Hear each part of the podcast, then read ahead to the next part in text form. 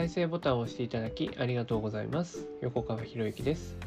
このチャンネルは何者でもない人が人も仕事もお金も引き寄せる何者かに変わるための魅力のヒントをお届けしています。今回のヒントは終わりがあるから美しい。もしですよ。もし。桜が年中咲いている花だったらどうですかね。お花見しようとかって。思います多分思わないですよね花はねいずれ散るっていうことが分かっているから美しさを醸し出しているという捉え方ができるわけですよね。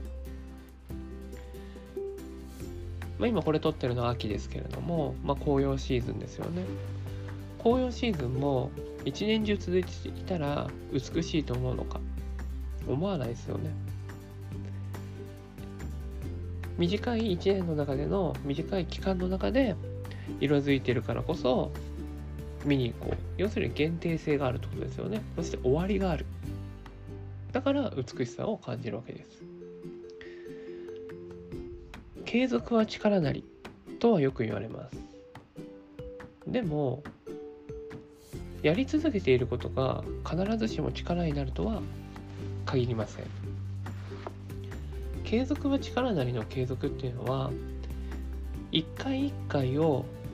やりきったからこそ力になるのであって惰性でやっているものは力になるどころか力を奪ってしまうんですよね。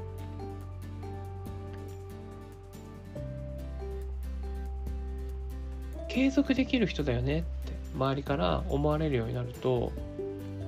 その周りからの期待をいかに崩さないか。その崩さないようにするために惰性でやってしまうってことがあるんですよね。最初は最初は自分を成長させるためにも、ね、自分を成長させるために始めたにもかかわらずそれが継続できる人っていうレッテルを守るためにやり続けることになる。全然だから自分の内側から湧いてきたものではないのでそれをやり続けていても力がなくなってしまうんですよね。だから物事をね 続けていることをやめるタイミングっていうのはどういうタイミングかっていうとそれを続けていても成長がないなって感じられた時に一旦やめてみるっていうのがすごい大事なんですよ一旦やめてみる続けているのが続いているのが当たり前じゃないんですよね。でその状況に慣れてしまうと本当それはもう惰性になってしまって自分にとっての成長はない。大事なのは何かっていうと自分を成長させてそして一人でも多くの方に役立てる自分に変わっていくことですよね。ということは自分を成長させないものというものは周りのお役に立てないということにもつながっていく。つまりそれって意味あるのっ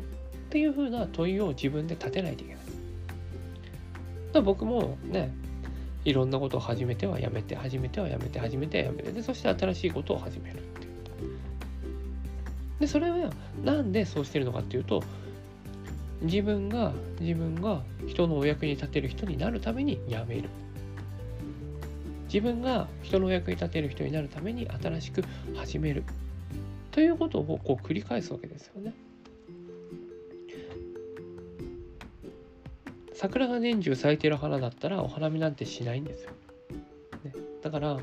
慣れてきた慣れてきたっていう状況になってきたらやらないですよね。やめ一回やめる。あえて自分で散らせるということも選択肢に入れる。でももちろんですよ。もちろんこれは生涯かけて絶対にやりきるものなんだっていうふうに決めてるんであれば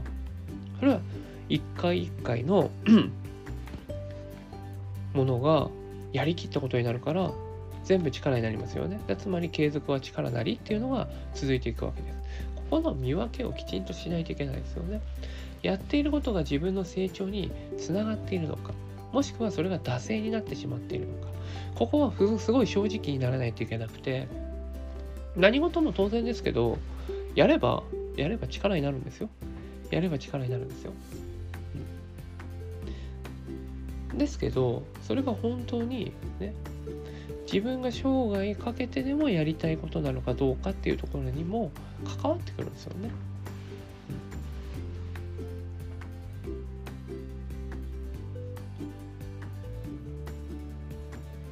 知るからこそ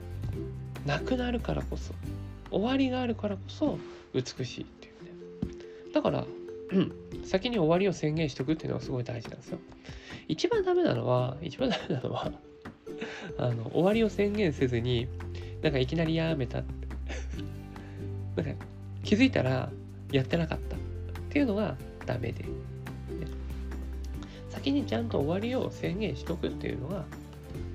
そうするとその終わりに向けて、ね、行動できるようになるでしょ？それがなんか私続けます俺続けるんだっていうのをずっとやってるにもかかわらず、ね、突然やめるっていうかやらなくなるこれはね、やめたって言わないんですよ。これ逃げたって言うんですよ。別の話なんですよね。やめるっていうのは一つの決断ですからね。決めて立つだから。ですけど、それをね、決めたっ、やめるって決めないでずっとずるずるだらだらいくっていうのは、それは、いや、決断とは言わないんですよ。決断の先延ばししかしてないんですよね。だから、やめるんだったらやめる。やらないんだったらやらないって言った方が絶対いいんですよ。それが自分自身の心のコントロールにもつながっていくんですよね。ぜひですね、もう何かね、うん、まあ2000、今これ撮ってる2021年の11月のね、23日か、23日なんで、まあ、そろそろね、2022年の目標とか立ててる人も多いかなと思うんですけどね、何をやめるのか、そして何を新しく始めるのか、まずは何をやめるのかっていうところを決めた方がいいですよ。でそれをやめることによって当然ね周りの人に影響を与えることもあるでしょう。周りの人を気分害することもあるでしょう。でもそれだけの犠牲を払うからこそ次に得られるものも大きくなるよっていう捉え方もできるわけです。逆に言うんだったらそうやってね自分が傷つかないために惰性的にやり続けるっていうところには全く自分にとっての成長はないですからね。でその成長しなかった自分っていうのは人のお役に立てる自分にはなっていかない。だって今が限界なわけでしょ今以上にもっと多くの人のお役に立つためには今の自分の行動を絶対変えないといけないですよ。行動を変えないといけない。その行動を変えるためには